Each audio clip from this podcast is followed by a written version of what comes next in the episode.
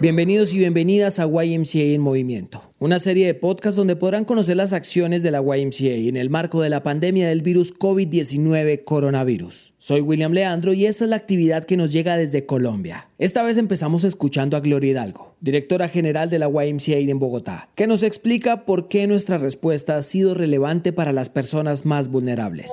Creo que ha sido vital considerar que la UAI de Bogotá siempre se ha mantenido fiel en su misión de servicio, atendiendo a la población más vulnerable.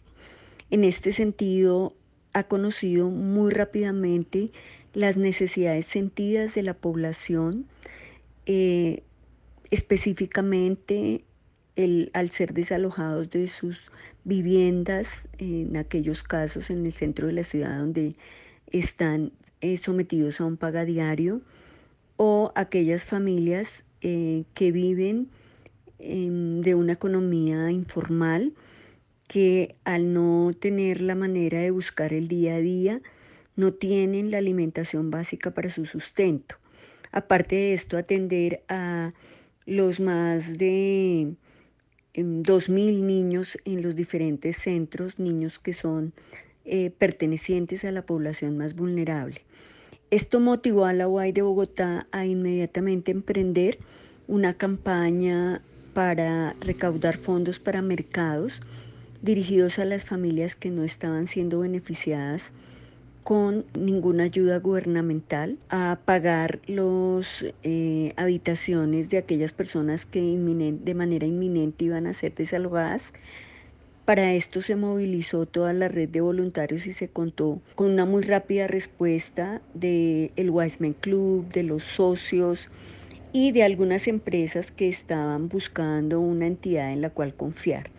Desde ese punto de vista creo que se han atendido las necesidades relevantes, pero precisamente ha sido porque la, la UAE siempre ha estado atendiendo de manera relevante las necesidades del país. Por lo tanto, siempre su respuesta será necesaria y será eficiente. Aparte también rescatar la confianza de personas y organizaciones en el trabajo desarrollado por la UAI.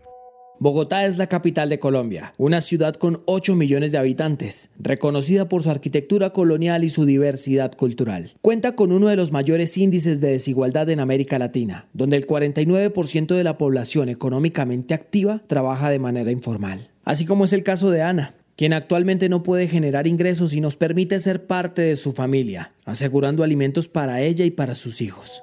Buenos días, mi nombre es Ana Rodríguez y el día de hoy pues quiero agradecerle a la ACJ de aquí de Altos de Cazuca por ayudarnos. Esta es una localidad muy vulnerable de Ciudad Bolívar y pues la verdad es muy bien recibido esta ayuda porque pues la verdad no hemos tenido ayuda de nada de parte de nadie y pues es una situación muy compleja para nosotros porque pues por la situación y la crisis nos hemos quedado sin recursos, sin cómo trabajar, sin poder salir, sin poder comunicarnos con nadie porque las ayudas que nombran no por ningún lado nos ha llegado, no nos podemos comunicar con nadie. Y pues en este momento esto es muy significativo para nosotros como familia y pues como sociedad también, porque no es solamente a mí, son muchas familias que nos están colaborando ahorita. Muchas gracias. Si bien la comida es un tema prioritario para las familias, la confinación por la cuarentena en viviendas sin capacidad para albergar de forma digna a familias, y más por largos periodos de tiempo, el acompañamiento en temas de salud mental también hace parte de nuestra respuesta, así como nos comenta Laura. Hola, mi nombre es Laura Gómez, soy psicóloga de la CJ y profesional de acompañamiento familiar urbano de la modalidad Mi Familia en conjunto con el ICBF. A partir de esta crisis sanitaria, nosotros como profesionales psicosociales trabajamos brindando un acompañamiento virtual y un seguimiento telefónico a nuestras familias. Esto pues con el fin de maximizar las herramientas y estrategias de afrontamiento de cada núcleo familiar, que permita sobrellevar este periodo de una manera más saludable. Esto sin perder nunca de vista el propósito general de la modalidad en la promoción del desarrollo y la protección integral de niños, niñas y adolescentes. Nosotros también realizamos un seguimiento a las necesidades básicas, entendiendo que muchas de nuestras familias son de contextos muy vulnerables. De esta manera, pues buscamos gestionar todos los recursos posibles para que el impacto de la crisis sea reducido. enfocamos siempre la necesidad de cuidarnos entre todos, de tomar todas las medidas necesarias para minimizar los riesgos de contagio y de promover un bienestar físico y mental en cada uno de los miembros de la familia y claramente entre los profesionales. Acostumbramos a dejar para el final de nuestro podcast algún testimonio de nuestros destinatarios agradecidos por el apoyo, pero en este caso quedamos sorprendidos por el testimonio de Rosita Peña, una funcionaria que trabaja en Altos de Cazucá, ubicado en la zona sur de Bogotá, lugar que se destaca por ser una zona marcada por la drogadicción la violencia y el pandillismo. Rosita, aunque lleva varios años trabajando con población de este tipo, deja entrever la sorpresa que le genera esta crisis.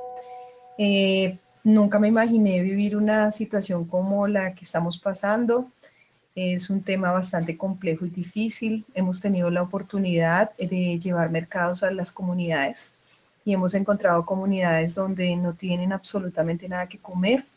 El día de ayer justamente encontramos una familia que cocinaba eh, los cueros del pollo mm, que se encontraban en mal estado y cocinaban porque es la única opción que tienen para comer, los recogen de los mataderos de, de carne y luego los llevan hasta sus casas, hacen fogata y allí cocinan. También en esta misma familia encontramos una situación bastante compleja y es el hecho de un joven que no tiene cómo conectarse a internet, está muy preocupado de perder su año porque pues las guías escolares no le llegan, ellos no tienen acceso a un celular o a un computador y de igual manera a la red de Internet en Wi-Fi. Entonces es una situación bastante triste, compleja, pero también me da mucha esperanza y mucha alegría saber que como YMCA llegamos a esos rincones donde tal vez nadie llega y nos convertimos en la voz de esas personas que no están recibiendo las ayudas del Estado y que podemos ser mediadores en medio de esta situación que pues desafortunado afortunadamente tenemos que vivir, pero que también nos fortalece para poder continuar eh, apoyando a todos aquellos que más necesitan, como ha sido siempre el lema de la, de la ONCA.